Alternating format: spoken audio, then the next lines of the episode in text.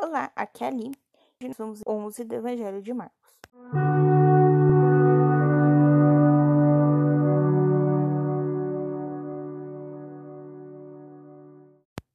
Bem-vindos aos Venáticos e hoje nós vamos ler o capítulo 11 do Evangelho de Marcos. Entrada de Jesus em Jerusalém. Jesus e seus discípulos aproximavam-se de Jerusalém e chegaram aos a Betfagé e de Betânia, perto do Monte das Oliveiras. Desse lugar, Jesus enviou dois dos seus discípulos, dizendo-lhes: Ide à aldeia que fronte de vós, e logo entrardes nela, achareis preso um jumentinho, em que não montou ainda homem algum. Desprendei-o e trazei-mo. E se alguém vos perguntar que fazeis, dizei: O Senhor precisa dele, mas daqui a pouco devolverá. Indo eles, acharam um jumentinho atado fora, diante de uma porta, na curva do caminho, e iam-no vendendo. Quando alguns dos que ali estavam perguntaram: Ei, que estáis fazendo? Por que soltais o jumentinho? Respondeu como Jesus lhes havia ordenado, e deixaram-o levar. Conduziram a Jesus o jumentinho, cobriram-no com mantos nele, estendiam seus mantos no caminho Outros cortavam ramos das árvores e espalhavam-nos pelo chão. Tanto os que precediam como os que iam atrás clamavam: Hosana, bendito que vem em nome do. Bendito o reino que vai começar, o Rei, nosso Pai. Hosana no mais alto dos céus. Jesus entrou em Jerusalém e dirigiu-se ao templo. Ali lançou os olhos para tudo o que o cercava depois, como já fosse tarde, voltou para Betânia aos doze.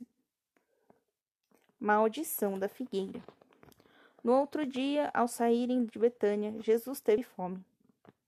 Longe uma figueira coberta de folhas e foi ver se encontrava a bolsa da árvore, mas só encontrou folhas, pois não era tempo de figos. E disse a figueira: Jamais alguém coma fruto E os discípulos ouviram esta maldição purificação do templo. Chegaram a Jerusalém e Jesus no templo e expulsar os que no templo vendiam e compravam. Derrubou as mesas dos senhores de moedas e as casas dos que vendiam pombas. Não consentia que ninguém transportasse algum objeto pelo templo. E ensinava-lhes nestes termos: Não está porventura escrito? A minha casa chama-se-á casa de oração para todas as nações? Mas vós fizeste delas um covil de ladrões. Os príncipes, os sacerdotes e os escribas ouviram-no e procuravam o modo de, de o matar. Temiam-no porque todo o povo se admirava da sua doutrina.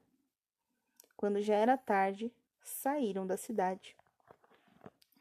Fé em Deus e poder da oração. No dia seguinte, pela manhã, ao passarem junto da figueira, viram que ela secara até a raiz.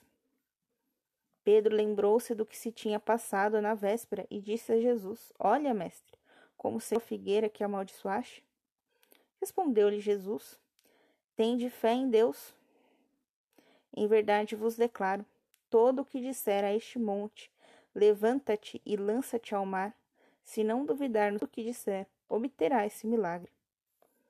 Por isso vos digo: tudo o que perdirdes na oração, crede que o tendes recebido, e ser-vos a dado.